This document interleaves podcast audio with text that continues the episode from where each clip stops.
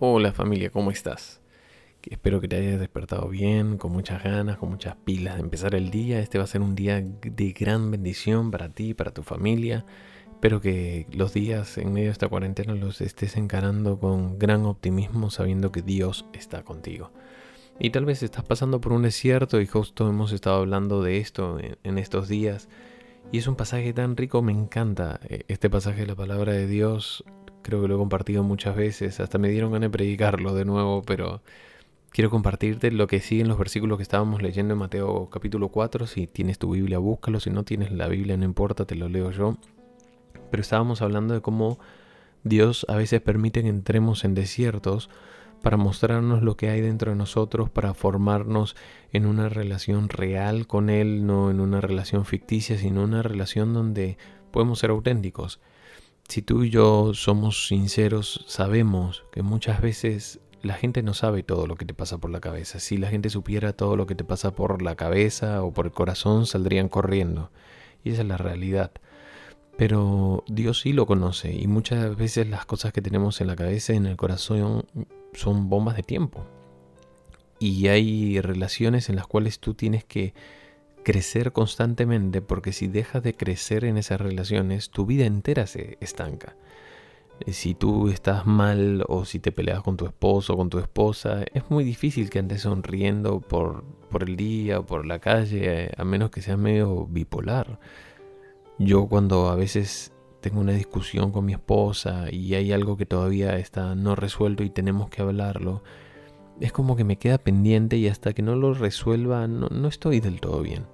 Necesito que ella, que es una de las relaciones más importantes, es mi relación más importante después de Dios, poder estar bien. Entonces necesito ir, hablar, solucionar, pedir perdón si fue que me equivoqué o encontrar un terreno en medio donde, donde la relación pueda seguir creciendo, pero no la puedo dejar estacionada porque si no yo me siento frustrado. Si tú amas a tus hijos y estás peleado, no es que dices, ah, bueno, ya está, que se arregle, total, ya aprenderá.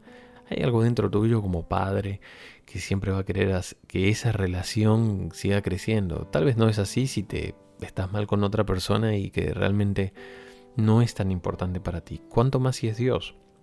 ¿Cuánto más si es que de repente hay algo en nuestra relación que Dios necesita sanar? No nos va a llevar a un desierto para que podamos darnos cuenta. Y en el versículo 5 dice, el diablo lo llevó a la ciudad santa y lo puso sobre el pináculo del templo. Y le dijo, si eres el Hijo de Dios, échate abajo, porque escrito está, a sus ángeles mandará cerca de ti y en sus manos te sostendrá para que no tropieces con pie en piedra. Jesús le dijo, escrito está también, no tentarás al Señor tu Dios. Y acá tenemos otra vez al diablo queriendo hacer lo mismo ir en contra de la identidad de hijo de Dios que tenía Jesús. Si tú eres hijo de Dios, el diablo siempre va a querer destruir tu identidad. Siempre va a ir en contra de tu seguridad a través de tu identidad.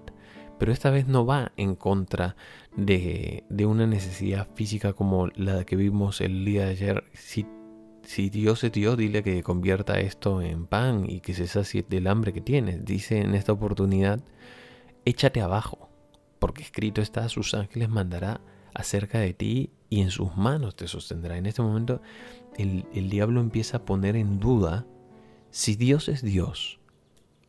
¿No te cuidaría de todo lo que te pasara? Si Dios es Dios, ¿no podría saltar de este lugar? Porque en la Biblia está que Él está para cuidarte, para evitar tu tropiezo, que, que Él está ahí. Entonces, si Dios es Dios, ¿por qué no te tira de cabeza de este lugar? Y que te sostenga. Porque está en la Biblia. Porque escrito está también. Y el diablo va a ir a querer cuestionar tu vida aún en relación a la palabra muchas veces. Pero tú no puedes conocer parte de la palabra. Si tú conoces la palabra de Dios, y yo conozco muchas veces personas que la citan mal, te puede hacer mucho mal.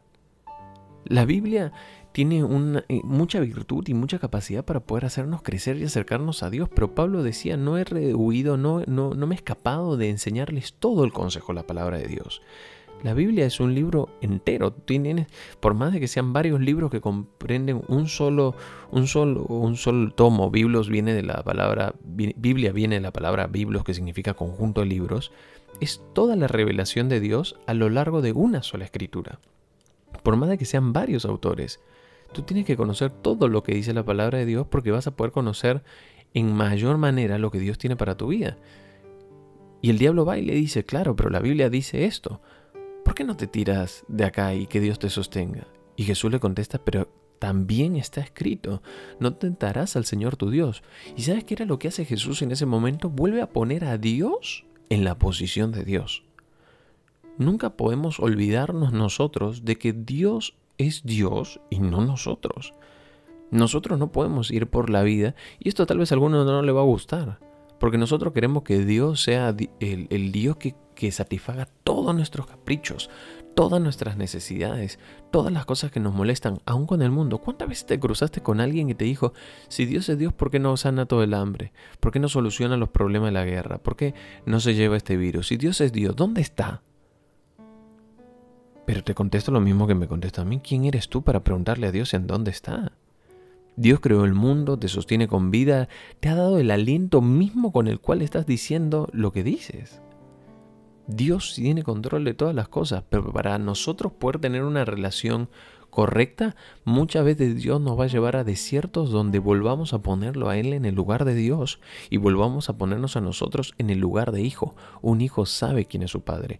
Yo sé que Dios es mi padre y que aun cuando yo no entienda todas las cosas, no soy quien para andarlo cuestionando. No soy quien para andar dudando de su integridad simplemente porque hay cosas que no puedo entender.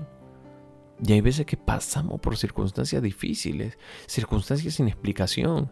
Tonto es el cristiano que puede que quiere pretender tener explicaciones a todas las cosas duras que pasan en la vida. Hay veces que no hay una explicación. Pero eso no significa que Dios haya perdido el control. Si estás pasando por un momento de tu vida donde hay circunstancias de tu vida donde no, no, las puedes explicar y son dolorosas, quiero decirte algo y, y tómalo de parte de Dios en este tiempo. Sea una enfermedad, sea un dolor en tu corazón, sea algo que ha pasado que te ha lastimado a lo largo del tiempo, sea que la gente te defraudó y debía haber estado ahí para cuidarte, Dios sigue siendo Dios.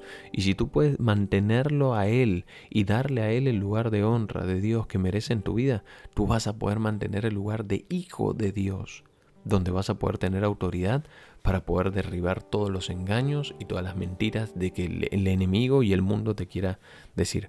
Porque nunca dudarás de que Dios es Dios y que tú eres su hijo. Tú eres su hijo y nada jamás podrá cambiar eso. Dios te ama familia. Dios te ama y Él está contigo en medio de este desierto.